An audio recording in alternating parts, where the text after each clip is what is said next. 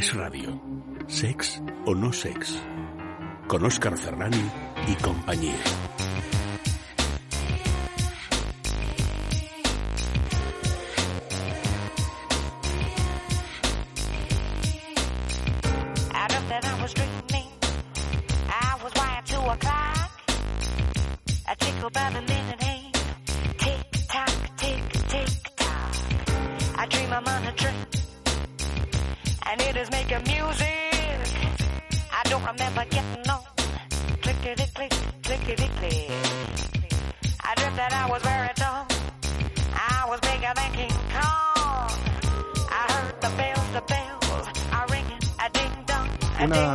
Eh, de lo más trascendente e importante para nuestra vida sexual presente podría ser aquello que dejó Freud escrito y publicado sobre esa supuesta categorización de los orgasmos femeninos en función del área anatómica que estuviéramos estimulando.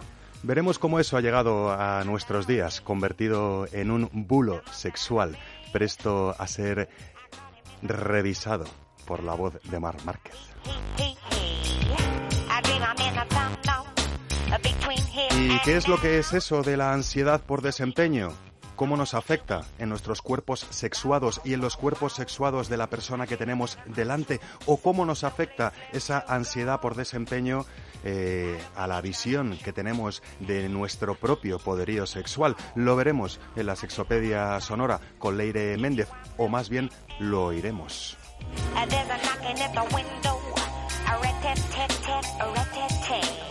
¿Y qué ventajas y enseñanzas ocultas eh, podría proporcionarnos un cómplice de juego en forma de máscara integral de licra? Lo descubriremos y lo podréis escuchar y lo podréis imaginar en vuestras conciencias sexuadas, por supuesto, ¿cómo no?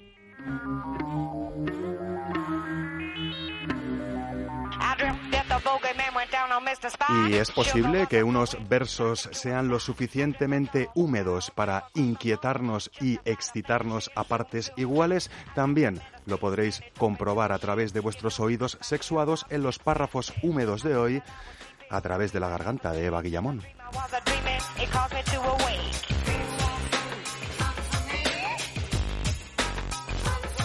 ¿Y qué andan haciendo las nuevas tecnologías del siglo XXI en relación a nuestro sentido del tacto?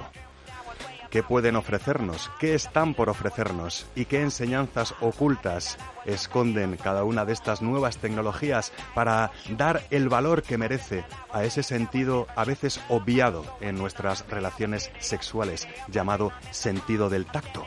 Lo veremos en Cuerpo y Enter, a través de la garganta de Gerard Magri, o tal vez lo escucharemos.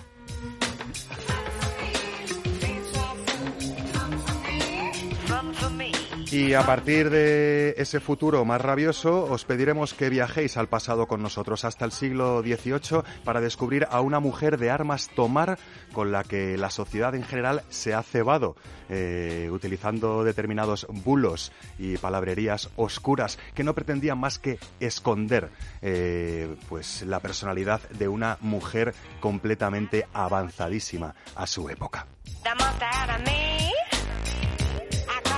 Seguiremos viajando en Sex o No Sex. Esta vez eh, volveremos al presente eh, con la agenda pícara de Chema Rodríguez Calderón y con un par de planes eh, especialmente diseñados para agitar vuestras conciencias sexuales y para que dejéis de poner excusas quedándos siempre en casa con vuestra pareja sexual, haciendo no sé qué, que si es sexo está muy bien, pero a veces hacemos otras cosas.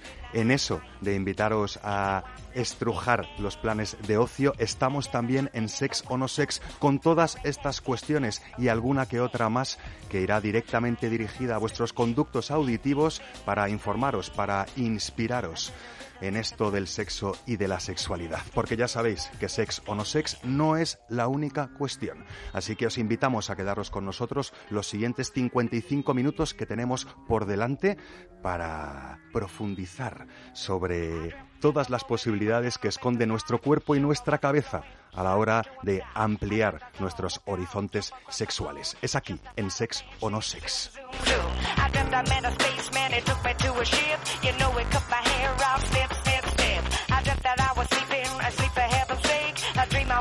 Ya sabes que puedes contactar con nosotros a través del correo electrónico sexonosex.esradio.fm o buscarnos en el proceloso mundo de las redes sociales, en Twitter, en Instagram, en Facebook. Busca nuestro perfil con Sex Radio y entérate de todo lo que andamos haciendo, de todo lo que queremos hacer e incluso de todos los concursos que te queremos proponer.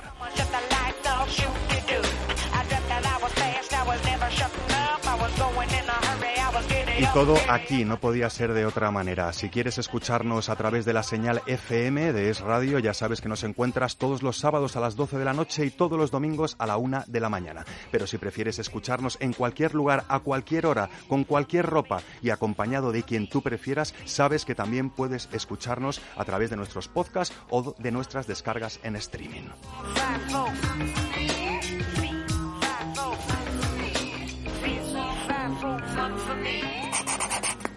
Prefiero ser sorprendida plácidamente que decepcionada fatalmente.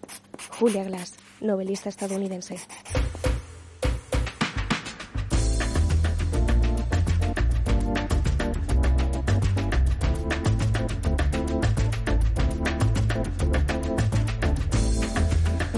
Así que no me queda otra que saludar a mis queridísimas e imprescindibles gargantas colaboradoras, empezando por la garganta de Mar Márquez. Buenísimas noches sexuales nuevas, Mar. Buenas noches, Oscar. Ay, qué salsona te veo y qué bailona. Claro. ¿Te gusta este, Sábado noche, este, es fiesta. este tiki tiki que nos ha puesto Isaac de fondo? Es eh, fiesta y es la fiesta de, de la divulgación sexual, podríamos decir, o del entretenimiento sexual o de la inspiración sexual. Nos traes un tema bastante espesito hoy. Espero que, que seamos posibles de comprenderlo y sobre todo de aprehenderlo. No solo las chicas, sino también los chicos. Buenísimas noches nuevas, eh, Gerard Magri. Hola, buenas noches. ¿Qué tal? Tienes bien desarrollado el sentido del tacto, ¿no?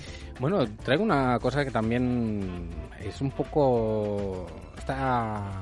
Es un concepto más, más que una realidad todavía. Bueno, es un concepto que viene pegado a una realidad que la vamos a tener muy presente en los próximos, en los próximos años. Sí, es, una es algo que todavía no existe, pero que es inminente que exista.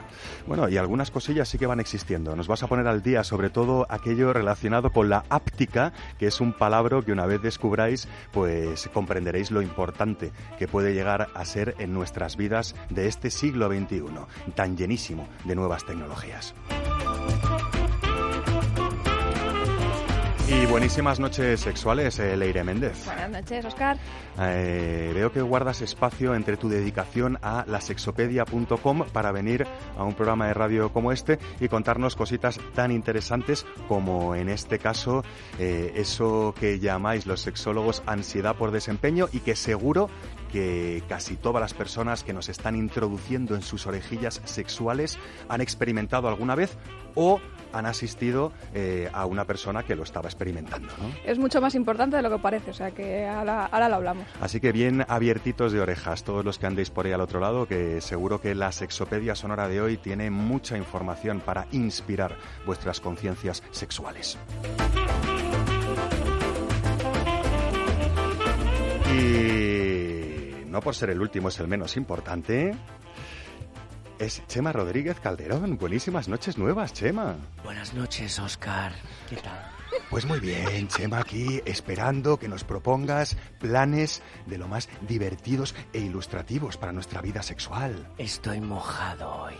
Eh, ¿Estás mojado porque está caído la botella de agua encima? No, no, no, es el plan, que es húmedo. Ah, ya sé por dónde vas, que nos vas a llevar al mar sin acercarnos al mar, ¿no? Exactamente. Y nada que ver con Mar Márquez, ¿eh? Nada de Mar Márquez. Mar Márquez es guay, pero es otra cosa. Oye, muy interesantes los planes que nos traes hoy. Nos vamos a ir a La Coruña, nos vamos a ir a Barcelona y nos vamos a ir a cualquier parte del globo con las ideas que van a quedar traslucidas eh, a raíz de esos dos planes súper pícaros que nos tienes preparados para hoy. Pues son. Esto es todo, podría ser más, pero difícilmente mejor. Así que bienvenidos a Sex o No Sex. Y ya sabéis que como Sex o No Sex no es la única cuestión, infinidad de cuestiones hoy para ilustrar a vuestras mentalidades y corazoncitos sexuales. Estás escuchando Sex o No Sex con Oscar Ferrani y compañía.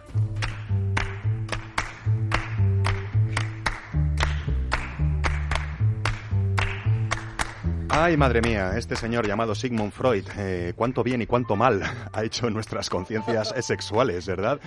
No vamos a empezar a meternos con Freud y de todo lo que ha aportado a la psicología contemporánea e incluso a la psiquiatría ¿no? contemporánea, aunque bien es cierto que en este siglo XXI pues tenemos que ir pasándole la cartilla en muchos de los aspectos que él presentó como verdades absolutas y que la realidad del siglo XXI nos ha demostrado eh, que no lo eran tantas.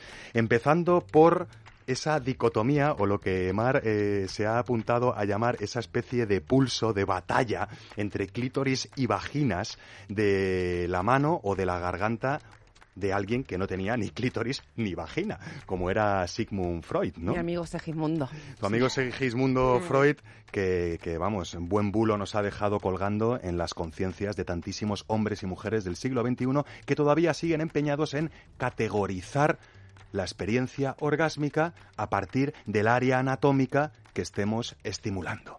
Y de ahí todo lo que vino y de lo que está por venir, ¿no? Cuéntanos ya un no poco, solo Mar. categorizar la experiencia orgásmica, sino que nosotros como organización social nos ordenamos en términos de superiorización e inferiorización. Lo hacemos con absolutamente todo. Esta clasificación responde a diferentes preceptos según la época. A veces son preceptos morales, y aquí veremos que a Segismundo le pasó. y otras veces serán pues preceptos como, por ejemplo, la- los términos de frecuencia, que en lo que ahora la superiorización del clítoris que estamos viviendo ahora tiene que ver con términos de frecuencia. Cuanto más frecuente, mejor o más normal es, es la pregunta que nos deberíamos hacer. Yo no voy a responderla, responderla a vosotras, orejillas sexuadas ahí al, al otro lado del sonido. ¿eh? Bueno, ¿qué heredamos de Freud? Freud, bueno, vamos a recordar un poquito quién era, ¿no? Freud nace en 1856, entonces su obra, vigente así en todo su, ap- su, su apotes- eh, ¿cómo se dice? Apote- apogeo, apogeo, es en 1900, de 1900 a 1930 más o menos, para que nos situemos de que este hombre vivía en esa época con su propia moral. A principios del siglo XX, con esas levitas, con esas pipas enormes, con esas barbotas, con esas mujeres encorsetadas, etcétera, etcétera, ¿no? Y era un médico, austriaco, neurólogo y lo que luego fundó la, la psico... ¿cómo se llama? Psicoanálisis. El psicoanálisis. el papá del psicoanálisis. ¿Cómo estoy? Bueno, este hombre era un evolucionista y toda la teoría esta de que el orgasmo vaginal es superior al orgasmo clitoriano, que es de lo que tratamos hoy, Mm. tiene que ver con que él intentaba entender todo según la funcionalidad. Él decía, la vagina tiene una funcionalidad reproductora, me cuadra, pero el clítoris, una vez la vagina se despierta, es decir, a través de la menstruación, ¿para qué cojones sirve? Es una pregunta que se hacía él como médico, investigador y científico que era. No es que estuviera loco y fuera malo. Aparte de que su ideología de hombre de aquella época le influyó también. No, él simplemente pensaba que la sexualidad tenía que ver con la reproducción y no le cuadraba el clítoris en la ecuación de todo. Y no era el único que pensaba esto en, en esa época, ¿no? No, claro, él fue el resultado de un médico más que seguía pues, pues lo que decían otros. Eh, por lo tanto, el soporte del pensamiento de Freud sobre la mujer no es que fuera solo científico, sino que también estaba marcado de, de ideología. ¿vale? A partir de ahí se construye toda la idea coitocentrista en la que estamos basados hoy. Que si no tienes un coito heterosexual en el que un pene se introduce en una vagina, pues parece como que no estás teniendo una relación sexual completa, ¿no? Peligrosísima aseveración. Lo que nos contaba Freud en esa búsqueda de para qué, clítoris para qué, la mujer que desea, pero yo no entiendo esta cosa rara de las mujeres, porque le decía, mira, los hombres nacen y crecen y siguen siendo igual. Vale, es normal. Las mujeres nacen con clítoris y prácticamente con la vagina, pues bueno, con lo que hablábamos aquella vez del himen, ¿no? Prácticamente cerrada. De los ímenes, ¿no? Que decíamos que hay muchísimos tipos de imen. Sí, se entendía que se tocara el clítoris de una manera determinada, aunque él negaba la, la masturbación tanto en hombres como en mujeres, Claro, porque no embarazaba a nadie y era un desperdicio de energía, según él. y decía, bueno, cuando la mujer se hace mujer, el clítoris o desaparece o para qué vale. Entonces dijo, la primera función del clítoris es que vale para encender la vagina. ¿Vale? Vamos a tocarle un pelín para que encienda la vagina. Pero ¿qué pasa cuando la, la vagina no se encendía? O sea, el orgasmo vaginal no llegaba. ¿Qué pensaba? Que de pequeño se había abusado de ese clítoris. Y eran mu- mujeres que se iban a quedar infantilizadas toda la vida con trastornos, con síndrome, con psicoanálisis, que luego... Esto también era mucho de sacar la mano por detrás, ¿no? Yo te acuso, tienes un problema, te patologizo, vente a mi clínica que te voy a curar psicoanalíticamente. Ujú. Y acusado también de lesbianismo a las mujeres que seguían tocándose el clítoris y que no tenían un placer vaginal. ¿Para qué vas a tocar ese gatillo externo de placer que no pueda albergar a ningún pene que pueda embarazarte, ¿no?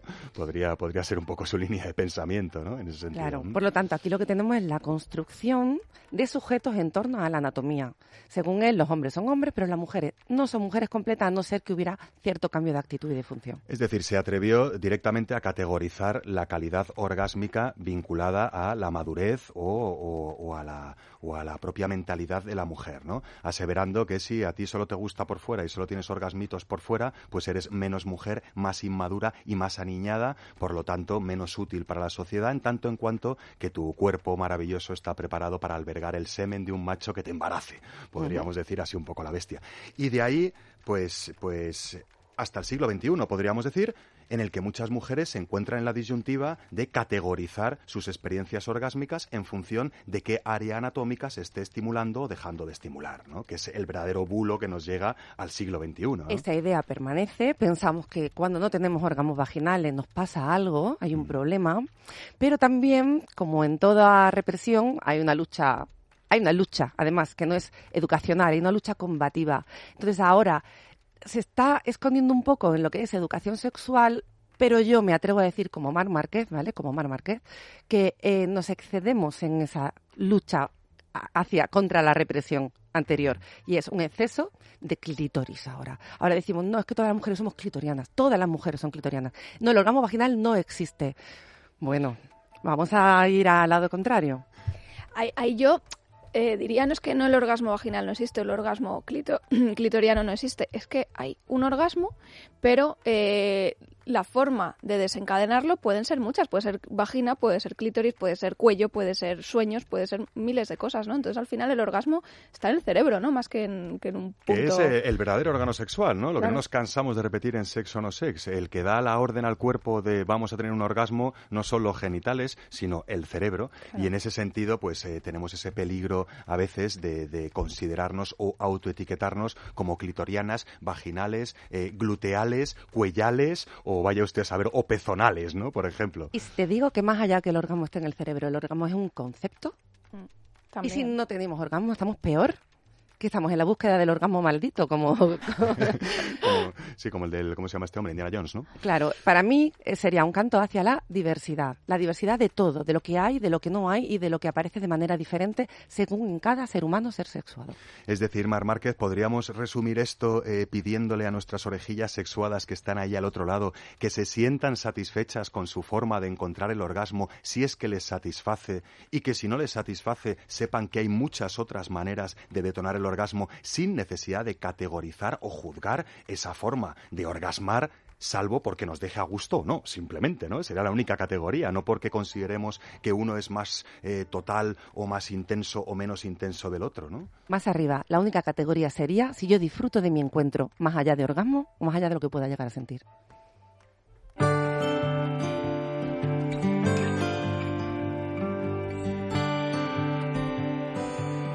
Bueno, más allá del propio concepto de orgasmo eh, y muchísimo más allá está el verdadero concepto que nos reúne aquí, ¿no? La propia experiencia sexual, que a veces va mucho más allá de- del propio acto sexual, ¿no?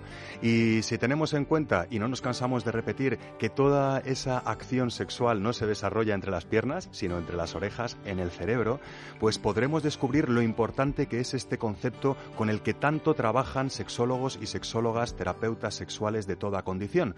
Es ese concepto que os adelantábamos al principio del programa, denominado ansiedad por desempeño, y que a través de la garganta de Leire Méndez vamos a intentar comprender un poquito mejor para inspirar a todas aquellas personas que puedan verse encarceladas en, en esa sensación tan incómoda que, que viene dada a través de este concepto llamado ansiedad por desempeño. ¿Podemos empezar, Leire, definiendo este concepto?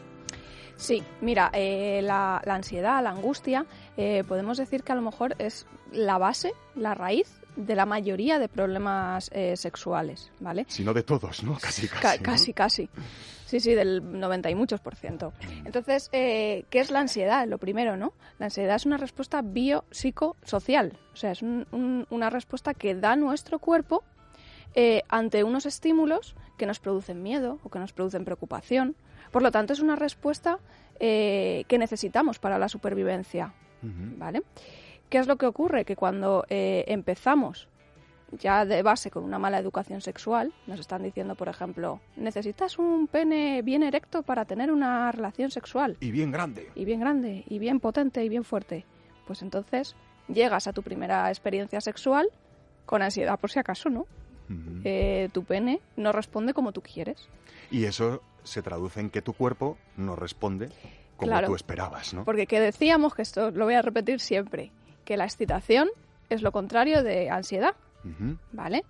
O sea, eh, nosotros necesitamos relajación para excitarnos, con lo cual, si tenemos esa ansiedad por el desempeño, por mm, si lo vamos a hacer bien o mal, al final eh, lo vamos a hacer mal, seguramente. O sea, que podríamos decir que la ansiedad por desempeño eh, es ese bloqueo que se demuestra en unas u otros aspectos eh, de nuestro cuerpo cuando tenemos unas expectativas eh, por encima de- de- del acto en el que nos vamos a encontrar o cuando nos estamos juzgando continuamente en relación a cómo vamos a desempeñar nuestro acto sexual, ¿no? Claro, pero es que va más además, ¿no? Porque esto se va haciendo bola.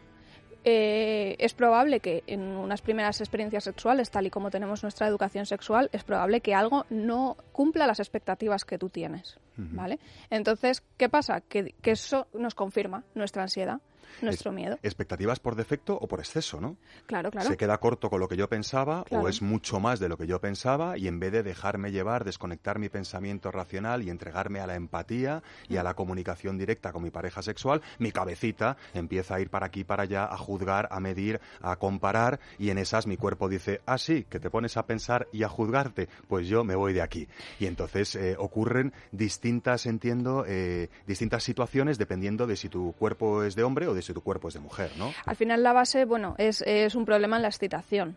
¿no? Eh, normalmente, pues a, a los hombres cuando tienen este tipo de ansiedad, que se están juzgando a sí mismos, de venga, que es, a ver si esta vez no fallas, a ver si eh, lo haces bien, Cumplo las etcétera, supuestas etcétera, expectativas de Claro. mi pareja.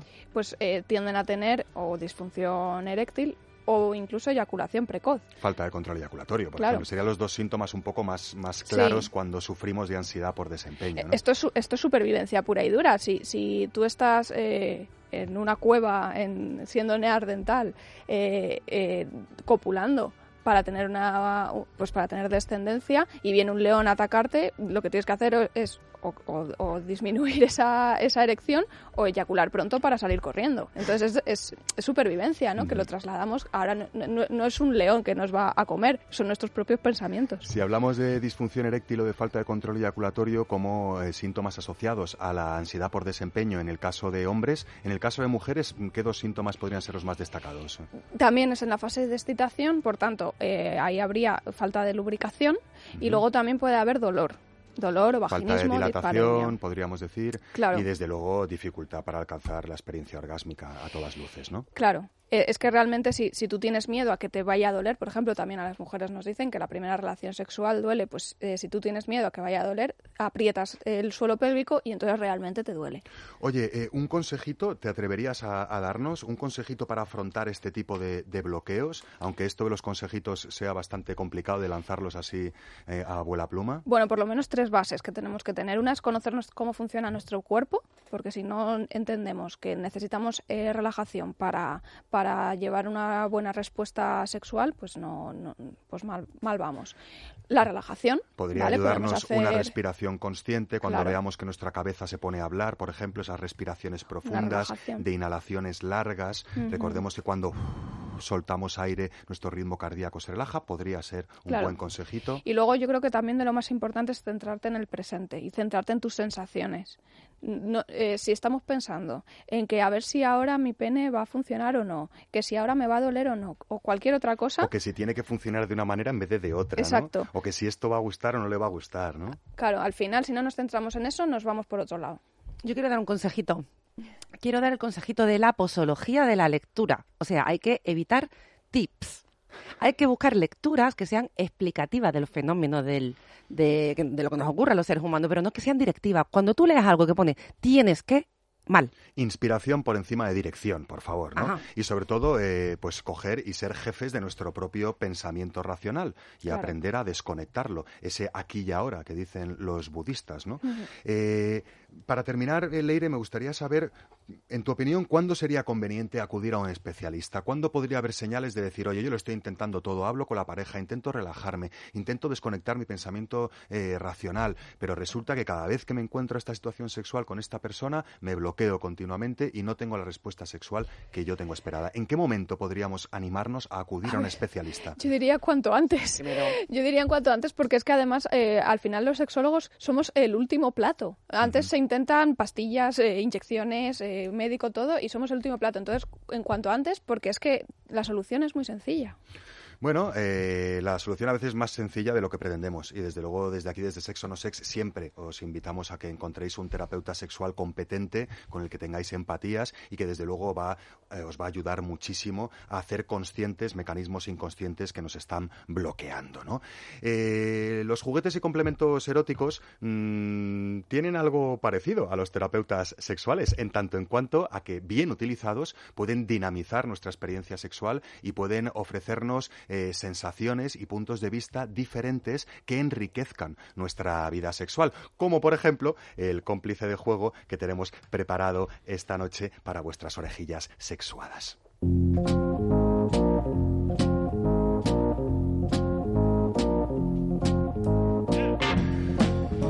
Bueno, hoy no es que vaya a atracar ningún banco, ¿eh? Eh, no me lo voy a poner directamente porque llevo los cascos puestos y, y- y va a ser un estropicio absoluto. Eh, lo que tengo en la mano es nada más y nada menos que una máscara integral de licra.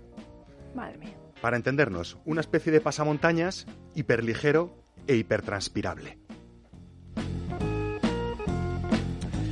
En, en definitivas eh, cuentas, pues bueno, un complemento erótico, a veces denostado, muchas veces relacionado con prácticas BDSM, cuando necesariamente no tiene que ser un complemento exclusivo para prácticas BDSM. Recordemos que BDSM es ese acrónimo que engloba multitud de prácticas sexuales eh, podríamos decir originales o no normativas, como podría ser el bondage, ataduras, la dominación, el sadismo y el masoquismo, ¿no? No me he equivocado. En este caso no es necesario que utilicemos este complemento para esos menesteres, sí que podemos utilizarlo como cómplice de juego para abordar distintos bloqueos que puede encontrarnos o que podemos encontrarnos en un encuentro sexual.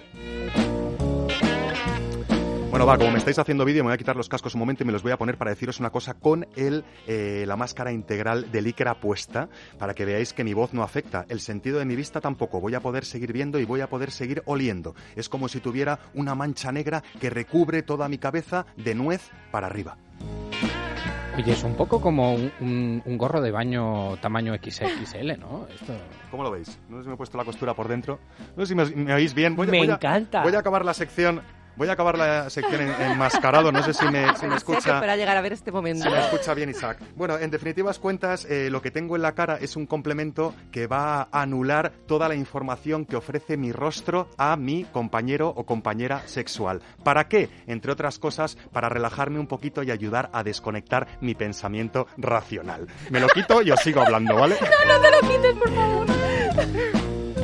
Gracioso. Es que no veo, no veo bien el reloj. Eh, oye, a lo que voy. Resulta que nuestro rostro ofrece multitud de informaciones a nuestra pareja sexual. Eh, unas las detectamos de forma consciente, otras de forma inconsciente. Cuando no podemos ver la pupila de nuestra pareja sexual, no podemos ver sus labios, cuando no podemos ver el ritmo de respiración, las aletas de su nariz, cuando no podemos ver las cejas, nuestra atención se fija en otras partes de su cuerpo, como puede ser la línea de los hombros, la forma de respirar a través del pecho o incluso las posturas que va adoptando el cuerpo y que ofrecen unas u otras sugerencias de acción. Esa es la clave de este cómplice de juego. Hay muchas mujeres, por ejemplo, más que hombres, que tienen miedo a dejarse llevar y a desconectar su pensamiento racional porque saben que con determinadas experiencias orgásmicas su cara se descongestiona, se les cae la baba, puede salirles un moquete o incluso en ponerse a llorar, ¿no? Esta vergüenza hace que pidamos que apagues la luz o que me ponga una almohada en la cabeza y en esas resulta que no llego hasta donde podría llegar porque estoy juzgando y pensando demasiado. Este tipo de complementos nos va a dar la tranquilidad de poder abandonarnos a nuestras sensaciones sin que nuestro rostro sea juzgado, para que una vez nuestro cuerpo aprenda que al margen de lo que haga nuestro rostro, nosotros podemos seguir disfrutando y nuestra pareja sexual no nos va a juzgar, pues en ese momento ya podamos prescindir de un complemento como este, llamado, eh, a veces le llaman pasamontañas de licra, a mí me gusta más llamarle eh, máscara integral de licra.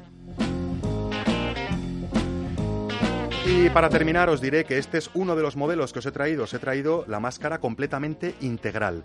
Toda la cabeza queda cubierta. Hay máscaras integrales que ofrecen apertura, por ejemplo, solo en la boquita o en la boca, que no les gustan los diminutivos aquí a mis gargantas. Eh, hay otras máscaras integrales, por ejemplo, que únicamente dejan libre los ojos. Por ejemplo, nuestra sexóloga le queda bastante mejor que a mí porque tiene la cabecita más pequeña y a mí me queda muy apretado. Ay, es verdad que se ve, ¿eh? Se ve perfectamente y Sí. se respira perfectamente, ¿no? Sí, sí, sí. Y además resulta, resulta muy sexy y muy sugerente ver un cuerpo desnudo o semidesnudo eh, cuya, no cabeza, desnudar, ¿eh, cuya cabeza está completamente recubierto. Te la estaba tirando ahí de lado, pero me parece que... Pareces que- Spiderman, Que no vamos a llegar al quid de la cuestión. Oye, ¿dónde encontramos este cómplice, este cómplice de juego? Eh, lo sabéis, ¿no? Gargantas Amantis. por ejemplo, ¿no? En cualquiera de las tres tiendas Amantis que hay en Madrid capital, o bien en la tienda Amantis que hay entre Alcorcón y Leganés, o bien en la tienda Amantis que hay en Barcelona. En cualquiera de ellas os encontraréis esa deliciosa política de puertas abiertas, ese personal motivado e informado que va a intentar ayudaros en vuestro proceso de selección de la mejor manera posible. Si resulta que no deseáis realizar vuestras compras de forma física en Madrid o Barcelona, también disponéis de una completísima tienda online tecleando www.amantis.net donde podréis acceder a eh, infinidad de fichas técnicas, comentarios de usuarios, vídeos explicativos y todo lo necesario para que vuestra compra virtual sea lo más eh, adecuada posible a vuestros gustos y sensibilidades. Así que muchísimas gracias a quien inventó este cómplice de juego, esta máscara integral de licra y muchísimas gracias a Amantis por ofrecérnosla de una manera tan adecuada a nuestras sensibilidades. Como adecuada a nuestra sensibilidad es la canción con que quiero dejaros ahora.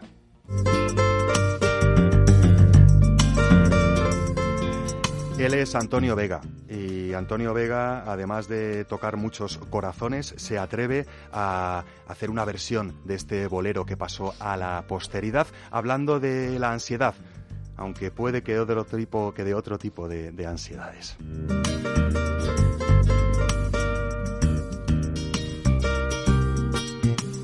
Ansiedad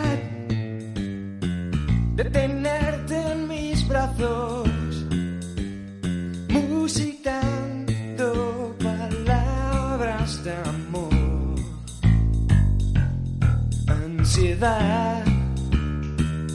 tener tus encantos y en la boca volverte a besar.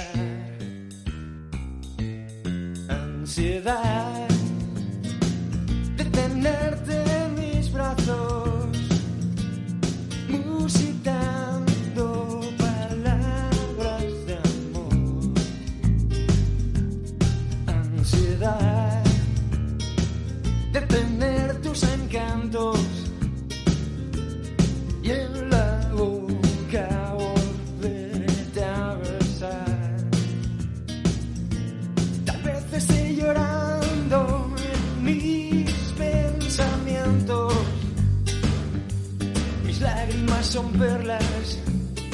que caen al mar.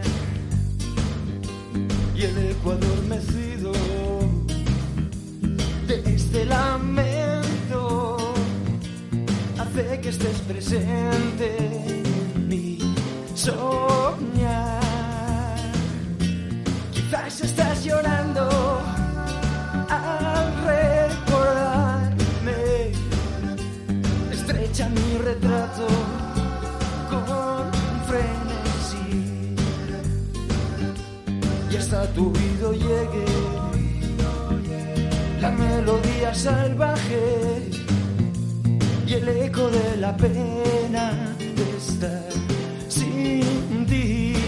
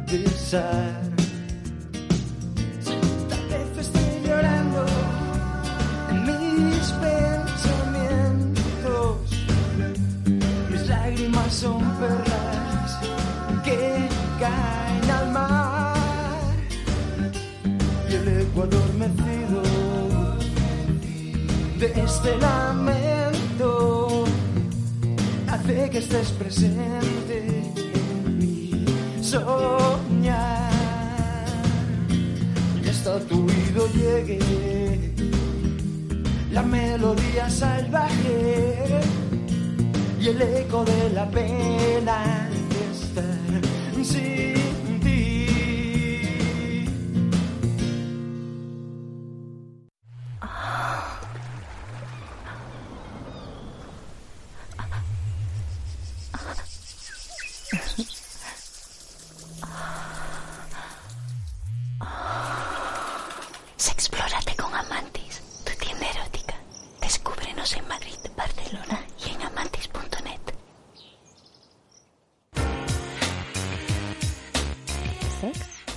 o no sex?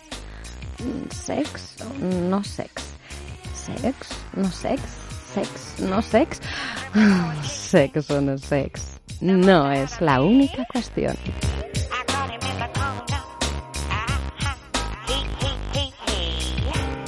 Oye, Oscar, Eh, eh, dime. ¿me oyes? Llevo la máscara puesta. Ya, ya te veo, por Sí. eso hablas un poquito así. Así, ¿no? Oye, me encanta, pero esto para mamarla no sirve. Ya estamos. A ver, eh, para, para practicar felaciones, eh, te refieres, ¿no? para mamarla. Eh, ¿Quieres estar un poquito atento a la versión, eh, a la sección de cómplice de juego que te he recordado que también tienes un modelo con una apertura en la boca para esos menesteres? Ah, qué útil. Así que te va a gustar más el de boca abierta, ¿no? Oye, eh, sí. al hilo de lo que me cuentas, se me ha olvidado decir que también sortearemos esta máscara de licra en nuestras redes sociales y que no vamos a decirlo para preservar su intimidad, pero ya tenemos, eh, no sé si es ganadora o ganador ahora, porque no me lo han soplado, pero ya hay persona ganadora del sorteo de la semana pasada en la que os invitábamos a poder adquirir un delicioso dildo de cristal compartiendo un vídeo en nuestras redes sociales y siguiéndonos en nuestro perfil de Instagram. Así que felicidades a todos aquellos seres humanos que vayan recibiendo los cómplices de juego que os vamos presentando a vuestros oídos en forma de premio, cortesía Amantis, por supuesto. Bueno, y seguimos con Sex o no Sex, saltando de una a otra cuestión, eh, después de haber escuchado esa, esa versión de Antonio Vega del famosísimo bolero Chelique, eh, de Chelique Sar- Sarabia, que a mí me gusta casi más que el original y que nos recuerda pues eh, ese estado de ansiedad dirigido en unas u otras maneras y contextos, ¿no? Ansiedad que puede ser que también os, os produzca los párrafos húmedos de hoy, que son una mezcla extraña entre erotismo, eh, sexualidad, sensualidad e inquietud que queremos compartir con vuestras orejillas sexuadas a partir de ahora mismo.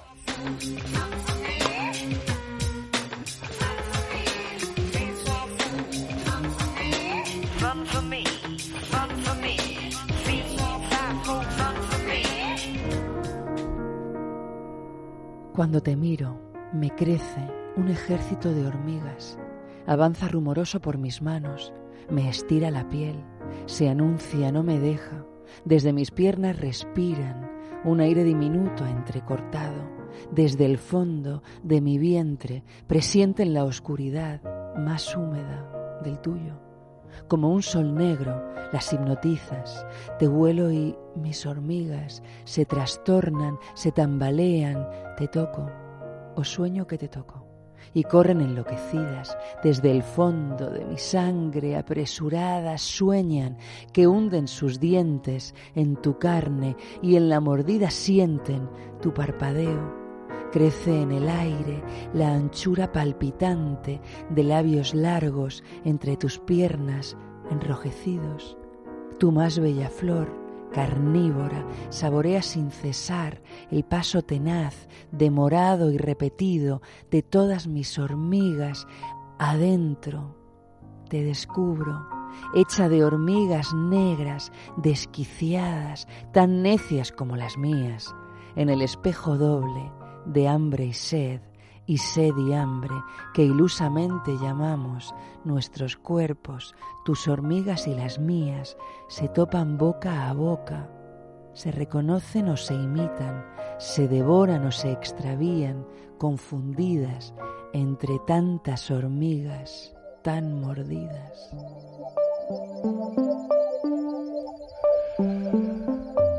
Ahora- ahora- ahora os cuento de, de dónde ha salido eh, este, este texto que nos ha seleccionado Eva Guillamón y que nos ha narrado estupendamente bien. Pero antes quería preguntaros eh, alguna sensación. ¿Qué, qué- qué es este texto? ¿no? Que es como erótico pero inquietante. Es, es- es así como que da tranquilidad y ansiedad a la vez. ¿no? ¿Qué, qué habéis sentido? ¿Habéis sentido lo mismo que yo? Yo he sentido amor puro, de una crudeza extrema, hablando de lo que es el pensamiento, la sensación de las ganas, las esencias de dos seres humanos que parten de lo básico, ¿no? de la sed, del hambre, de la entraña. De...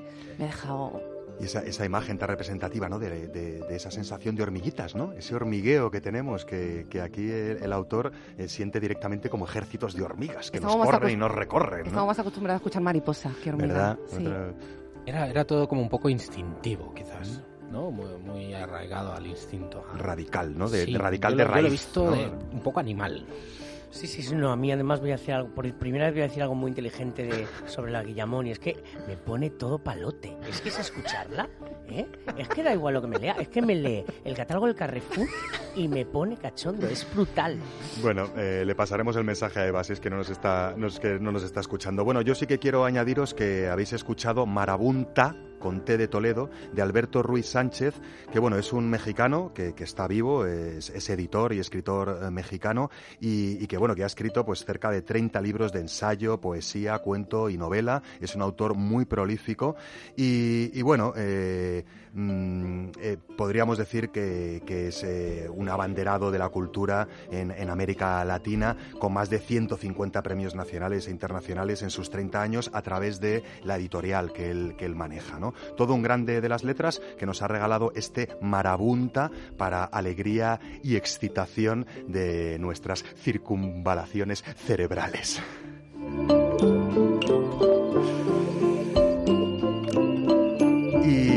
Esas circunvalaciones cerebrales eh, a veces se ocupan de nuestro sentido del tacto, que es un sentido que a veces pues damos tan por hecho en nuestros contextos sexuales que hasta a veces le sacamos bastante menos jugo del que podríamos sacarle. Eh, quienes sí que están sacándole jugo al sentido del tacto son los ingenieros eh, y diseñadores del siglo XXI que están aplicando todo este nuevo aluvión de nuevas tecnologías para tener herramientas cada vez más vinculadas a nuestro sentido del tacto. Es lo que nos viene a explicar eh, de forma ligera pero contundente Gerard Magri en su En Cuerpo y Enter.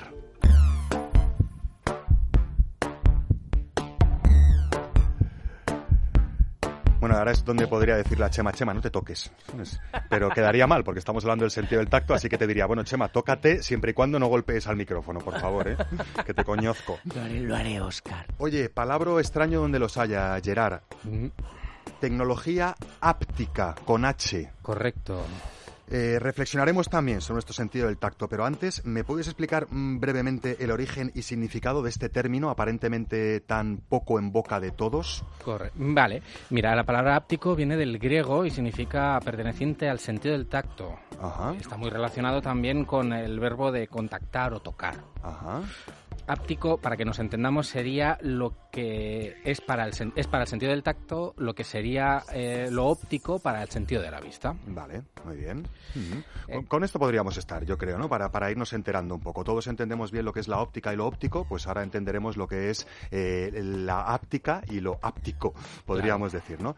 Eh, en este sentido, eh, vamos a ir tocando un poquito todo porque es un tema muy complejo que está muy Complicado, en pañales. ¿no? Podríamos Sí, decir. sí. Pero bueno, para animar a la gente a que, a que imagine lo que está por venir en un futuro que está a la vuelta de la esquina, podríamos eh, de- encontrar desarrollo de esta tecnología dentro del contexto de la realidad virtual, que es algo que entendemos mejor. ¿Cómo, cómo está llegando la tecnología áptica a lo que es la idea de realidad virtual? Claro, eh, la realidad virtual está muy en pañales todavía. Entonces, eh, hay, una, hay una particularidad del cerebro que se, se, rige por lo que se llama la regla de unidad. Que el cerebro entiende que eh, dos eventos sincronizados eh, están conectados en el tiempo, también tienen que estar conectados en el espacio para percibirlos como reales. Entonces, entiende el cerebro que tiene la misma causa y origen. Eh, el tacto, además, no solo, no solo es eh, tocar, es también temperatura y textura, es más complejo. Y eh, en torno a esto se están ya trabajando prototipos de, distintas mm, maneras de incorporar esta, esta parte a lo que es la realidad virtual, que de momento es vista y, oída. Entonces, hay, por ejemplo, los, los videojuegos ya tienen mandos que vibran. Eh, por ahí ya tenemos una introducción que ya existe, que ya es real, pero se, se, quiere ir más allá. Se, quiere, se trabajan con guantes que se bloquean en un punto y te da la sensación de coger un objeto. Se trabajan con bandas de sensores que mandan unas mini descargas, eh, que no son descargas, sino que son cargas eléctricas muy pequeñas, que dan la sensación de que nos están tocando en determinados puntos. O incluso existen algunos prototipos ya muchísimo más avanzados que utilizan tecnología de ultrasonidos para crear puntos focales en el espacio que tú eh, te hagas como, como eh, la sensación de que estás en un propio espacio. De la misma manera que a mí, cuando me habla Chema, me entra el sonido por la derecha y cuando me habla Mar, me entra por la izquierda, podríamos decir que en ese tipo de realidad inmersiva también tendremos esos sonidos que salen dependiendo del espacio donde nos estemos moviendo. Más o menos ¿Mm? sería como que a través de una serie de ultrasonidos podemos concentrar unas ondas de ultrasonido que no vemos, pero que si tocamos en ese punto notamos que estamos tocando algo, aunque realmente no hay nada. O sea que la realidad virtual que, que nos, se nos viene encima no solo va a ser para ver de manera virtual, sino que llegaremos a tocar de manera virtual y empezamos también a oír, a escuchar de manera virtual, ¿no? En función, es aquello que decías de que el cerebro necesita tenerlo todo como una unidad para no volverse Claro, porque entonces ya el cerebro lo, percibe como percibe la realidad, a través de mm, la, distintos eh, sentidos que envían la misma señal de que eso existe. Eh, podríamos, podríamos decir eh, que, el futuro que tenemos dentro de, la, de la tecnología áptica también va a pasar por juguetes, complementos y accesorios eróticos que van a ser conscientes, entre comillas, de cómo y de qué manera los tocamos para darnos una u otra respuesta o viceversa, de qué manera nos están tocando, ¿no? En este sentido tenemos ya precedentes eh, en la vida real, como por ejemplo esos aparatos de biofeedback que introducidos en la vagina piden a la mujer que apriete su musculatura pélvica y el aparato percibe la fuerza de presión que está dando la musculatura para hacer eh, eh, una valoración del estado del suelo pélvico. Por ejemplo, sería una aplicación de la tecnología áptica también a la juguetería erótica, ¿no? Se me está ocurriendo. Sí, ahora mismo lo que están desarrollando son como una especie de mandos y, que no existen, ¿no? O sea, que tú, por ejemplo, estés viendo la televisión, hagas con el dedo el movimiento de tocar un botón y realmente notes que tocas un botón y, puedas cambiar de, canal, puedas subir y bajar el volumen. Esto la, se, se quiere llevar a un punto mucho más íntimo. O sea, tú puedes tener una videollamada con alguien y en un momento querer darle un beso y dárselo. Y notar en tus labios la presión de la otra persona y, que la otra persona note la presión. No digamos ya la evolución de la tecnología áptica en, las eh, muñecas y muñecos eh, para compañía íntima, ¿no? En este sentido, eh, hay ya una serie de Real Doll con sensores que responden en función de qué parte del cuerpo tocas, incluso que van cambiando de temperatura en las zonas sensibles, incluso vaginas o anos que se calientan según se tocan de una u otra manera, ¿no? Exacto, por eso decíamos que es tan importante que el tacto es temperatura, presión y textura. Es muy complejo. De hecho, es tan complejo que eh, los ingenieros dicen que es posible que se desarrollen cosas que mm, todavía no somos capaces de imaginar. Porque, por ejemplo, eh, la parte de que, del cerebro que se dedica al tacto es muy, mm, es muy vasta, es muy extensa, ¿no? Y hay, hay, hacen el paralelismo para explicarlo de que eh, los músicos, al improvisar, están resolviendo problemas matemáticos, porque sabemos que la música se puede traducir a matemática también, están resolviendo problemas matemáticos con eh, de manera muy ingeniosa y que sería muy difícil llegar a esa misma conclusión sin, si no fuera a través de la música. Entonces, a través del tacto eh, vamos a empezar a usar unas partes del cerebro que todavía están, vamos a decir, un poco vírgenes y que... eh, Con perdón de la palabra. perdón de la palabra, y que van pueden dar a desarrollar un montón de tecnologías que ni, no somos capaces de imaginar. Lo que no somos capaces de imaginar es lo que nos va a deparar la tecnología dentro de cinco años, podríamos decir, porque esto los avances son eh, alucinantemente rápidos, ¿no? Es correcto. Y que sí hay una realidad inmediata y es que las operaciones que se hacen ahora con eh, pequeñas cámaras y pequeños bisturís eh, láser que se introducen por incesiones mínimas, a través de la tecnología áptica lo que se pretende es que ahora los cirujanos ven qué es lo que ocurre con la cámara que introducen, pero no tienen tacto. Y con la tecnología áptica sí podrían tener Podrán tacto. valorar cuánta presión, cuánto empuje, Exacto. etcétera, ¿no? Maravillas de la ciencia, que no es ciencia ficción, es ciencia real. Y hablando de esos, eh, de ese sentido del tacto y sobre todo de esa idea que nos comentas, Gerard, de que el tacto es más que tocar. El tacto mide la temperatura, mide la presión, mide la textura. Os invitamos a todas las orejillas sexuadas que estáis al otro lado para que la próxima vez que toquéis un pecho, un pene, un clítoris, una oreja, un cuello, un cuero cabelludo, eh, unos labios, eh, también le deis un tiempo al cerebro para reconocer no solo cómo estáis tocando, cómo movéis los dedos sobre lo que tocáis, sino la información que eso que tocáis os devuelve. Por ejemplo, y sobre todo en temas como temperatura, recordando que un pene no ha superado todas sus fases de erección, no está durito y no ha retraído sus testículos hasta que no gana en temperatura, hasta que no se calienta un poquito. Eso es una clave que nos puede servir muchísimo a la hora de controlar nuestra eyaculación o a la hora de no dar demasiada guerra a un pene hasta que no ha cumplido todas sus fases de erección. Muchísimas gracias, Gerard Magri. Me quedo súper tecnologizado. Se ha quedado toda la mesa así como alucinando, un poco en colorines, ¿no? Sí, en conflicto, yo estoy en conflicto. ¿Qué, qué conflicto? Que no sé si me encanta o lo odio. Bueno, no sé si os va a conflictuar lo que os voy a pedir ahora. Necesito que del futuro más rabioso viajemos al siglo XVIII. Yo no sé si recordáis esa época en la que en la que los ropajes se tejían con telar, en los que los médicos iban con una especie de maletín con sierra para, para cortar allí las partes del cuerpo, en la que las personas pues eh, tiraban sus aguas de desecho por la ventana y en las que desde luego la concepción de sexo y sexualidad era completamente distinta que la que tenemos ahora, ¿no?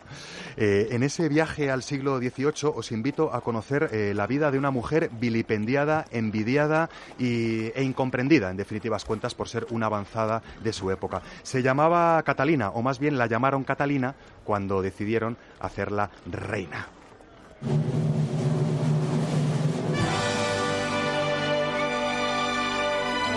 Catalina II, zarina ilustrada en ciencias, artes y sexualidad.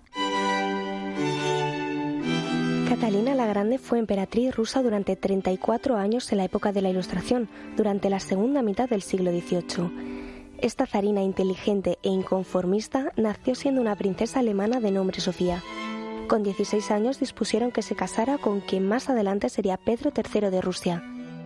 Para poder contraer nupcias con el joven duque heredero al trono, tuvo que renunciar a la iglesia luterana, convertirse en ortodoxa y cambiarse el nombre en su bautismo por el de Catalina, que le haría pasar a la posteridad. Su esposo reinó durante tan solo 168 días, que le bastaron para mostrar su incapacidad en el trono.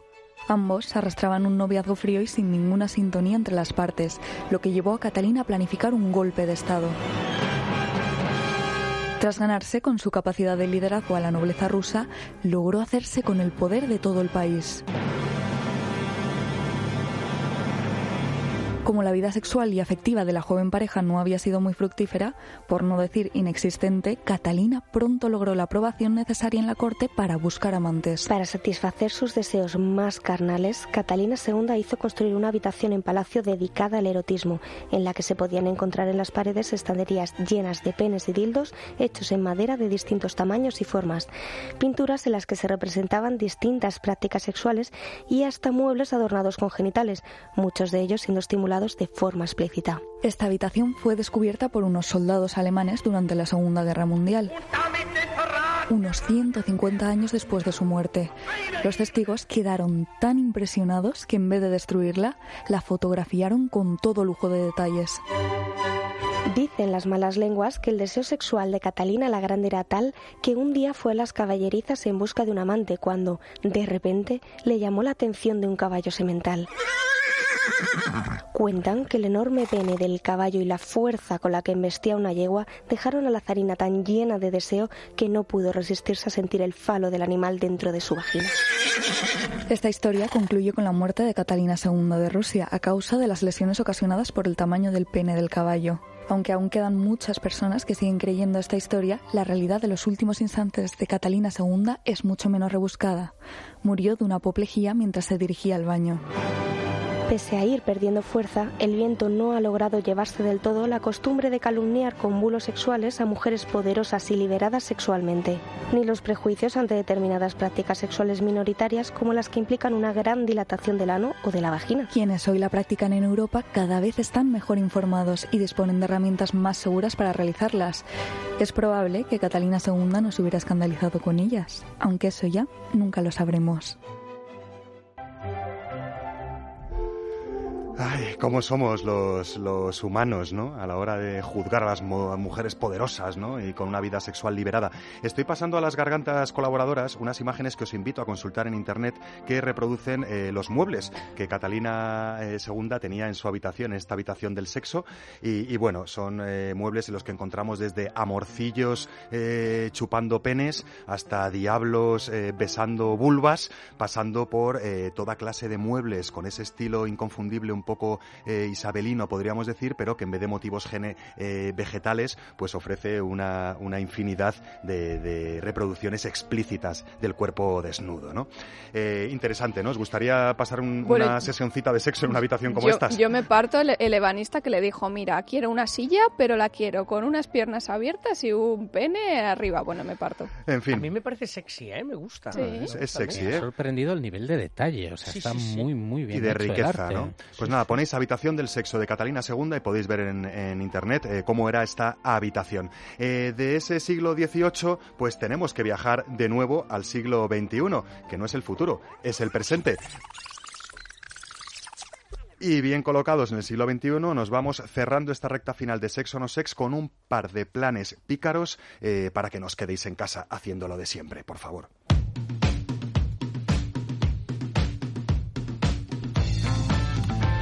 Chema Rodríguez Calderón. Hola. El primer plan que tienes es cuanto menos original. Original muy original. por el tema y porque nos vamos a Galicia. Galicia es calidad, Nos vamos ¿no? a Galicia. Antes voy a decir que mis seguidores de Cookie Consejos están em- emocionados con el juguete de la semana pasada y me han preguntado cómo conseguirlo. pues. Así que les he dicho que se van a la tienda y que lo compren. Por supuesto. Pero nos vamos rápidamente a, al Aquarium Finisterre. Vale, está en el Paseo Alcalde Francisco Vázquez 34 de A Coruña. Y son 20 es una exposición maravillosa. 20 módulos que contienen seres vivos. Cuidado, en 10 acuarios, pero se ven cosas como animales que migran durante la época de reproducción, cuidan de sus crías, construyen nidos, ejecutan complicadas danzas nupciales, intercambian el rol femenino y masculino, incluso algo que hemos, eh, que hemos mencionado ya en las animaladas, y es el serrano, ese pez capaz, Anda. capaz de cambiar de sexo eh, como 20 veces al día. Y una cosa que me encanta, una especie de tiburón cuyas hembras en determinadas circunstancias son capaces de reproducirse sin intervención del macho. Sexo azul se llama la azul exposición. se llama la Oye, ¿es exposición. solo para mayores o también podemos ir con pequeños? No, no, he hablado con ellos, ¿eh? Y es muy, es muy pedagógica y es para, para público general. Es decir, pueden ir adultos y pueden ir niños. Pero no está enfocada, ¿eh? A niños ni a estudiantes. Está, eh, tiene, tiene además partes provocativas, partes pícaras y hablan de hábitos sexuales animales y, y creo que es interesantísima. Sexo azul en A Coruña, Aquarium Finisterre. Exactamente. Oye, y de Galicia y del mar Pues nos- vamos a Barcelona y a las elecciones. Ah, exactamente, es que viene, viene al pelo, es que justo, justo el domingo 31 de marzo está el taller de erecciones descontroladas de Barcelona. Y aviso porque va mucho con el programa, es precisamente las dificultades de erección surgen muchas veces a raíz de quererlas controlar. De eso va el taller, lo acaba de decir Leire. Leire es que precisamente habla, hablaba de eso. Tiene una pintaza impresionante. Pues sí, ¿vale? y está bienvenido también Talleres para Chicos. Oye, Sexo Azul en A Coruña y eh, en Amantis Barcelona, ese taller de erecciones descontroladas. Tenéis más información poniendo en Google Talleres Amantis Erecciones. Encontraréis pues información para disfrutar de este plan pícaro que nos ha traído Chema Rodríguez Calderón hoy a Sex o No Sex. Y el tiempo es lo que tiene, que a veces no da para más, pero podéis eh, repetir la escucha o, o viajar por el espacio-tiempo para, para escuchar del todo esta entrega de Sex o No Sex que hoy os hemos dedicado con amor a través de las manos de Isaac Vizcaíno a los mandos técnicos, de las voces de Mary San Juan y de Laura Jack, que además es nuestra jefa de producción, y por supuesto con la compañía deliciosa de nuestras gargantas invitadas, Mar, Gerard, Leire y Chema. Muchísimas gracias por acompañarnos. Eh, la próxima vez más y puede que mejor. Hasta entonces no se olviden de jugar. Buenas noches y buen sexo.